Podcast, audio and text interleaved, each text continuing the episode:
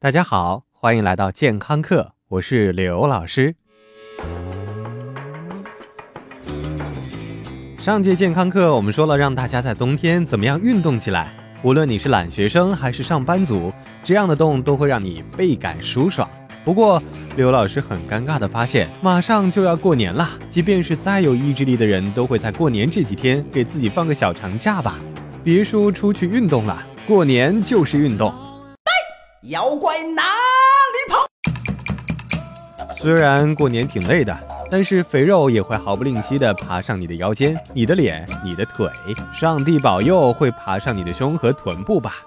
那老师，在小长假以后，我们怎么样更有效地控制体重呢？对于晨练的人来说，有一个比先有鸡还是先有蛋的问题更费解的谜团，那就是先吃早饭还是后吃早饭？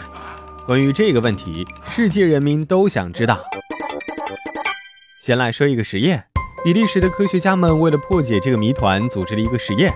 他们招募了二十八名健康活跃的青年男性，并且让他们吃一种超级不健康的早餐，而这些食物相比正常的早餐多百分之五十以上的脂肪和百分之三十以上的热量。这些人被分成三组，一组人不锻炼，一组人吃完饭再锻炼，另外一组人吃饭前就锻炼。六个星期以后，很遗憾，不锻炼的那一组平均每个人都胖了五斤多。这得给人多少好处才能主动愿意长肉啊？而且更可怕的是，这一组很多人都出现了糖尿病的前兆，因为科学家发现他们的胰岛素耐受性不幸提升，也就是他们没有办法把血液里的糖分有效的排掉了。而令科学家们吃惊的是，那些吃完饭再锻炼的人也胖了，只有那些吃饭前锻炼的人身体还是杠杠的。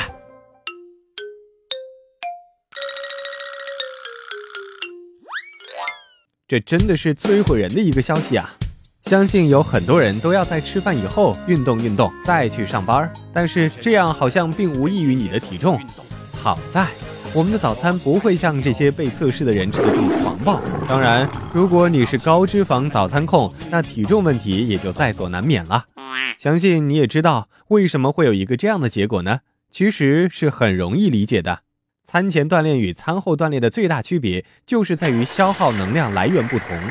对于空腹锻炼来说，消耗的自然是身体中储存的脂肪；而餐后锻炼，那还用说吗？肯定是你刚吃下去的那些煎饼油条啦。说不定你还会再来一个什么开封菜的早餐，那你的餐后锻炼可能就还不够消耗你吃下去的那一大块面包、热狗什么的。老师，我们就不能让身体切换到消化脂肪的模式吗？你以为你是照相机呀？可以切换来切换去的。我们的身体是自动选择网络制式，无限兼容。无论你吃的是大油大糖的东西，我们的身体都会义无反顾的直接拿它们做燃料。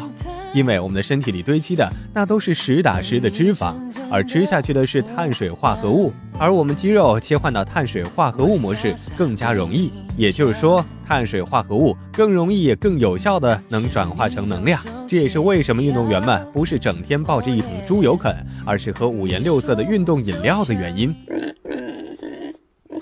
至于为什么餐前锻炼能减少过度饮食对身心毒害的作用？那帮科学家们也还没有想明白。不过，如果你是为了控制体重来的，就强迫自己的身体切换到燃烧脂肪的模式吧。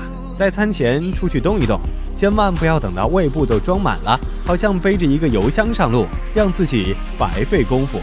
最后，祝愿大家过完年以后仍然苗条动人。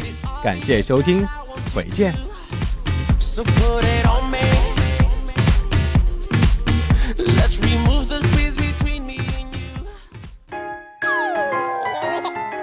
收听完健康课，您还可以在微信中搜索“健康课”的全拼，添加刘老师的健康课微信公众平台，获取最新节目更新以及最潮流、最无底线的健康知识。